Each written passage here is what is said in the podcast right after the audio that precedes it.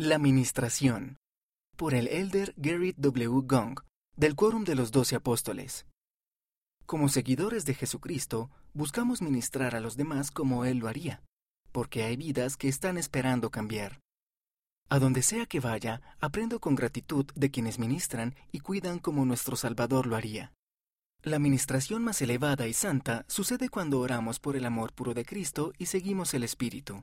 En muchos lugares podemos tender una mano a los demás, comprender cuál es su situación actual y cultivar relaciones cuando visitamos a los miembros en sus casas con regularidad. Las invitaciones inspiradas cambian vidas. Cuando las invitaciones nos ayudan a hacer y a guardar convenios sagrados, nos acercamos más al Señor y los unos a los otros. La administración inspirada bendice a las familias y a las personas, y también fortalece a los barrios y a las ramas. El Salvador es nuestro ejemplo perfecto. Debido a que Él es bueno, puede andar haciendo bienes.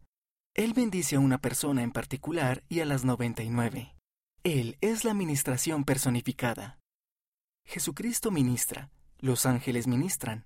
Al ministrar como Él lo haría, testificamos de sus milagros, de sus bendiciones.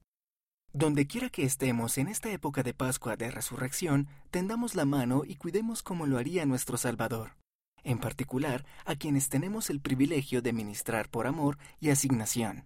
Al hacerlo, ruego que nos acerquemos más a Jesucristo y los unos a los otros, llegando a ser más semejantes a Él y siendo los seguidores de Jesucristo que Él quiere que cada uno seamos.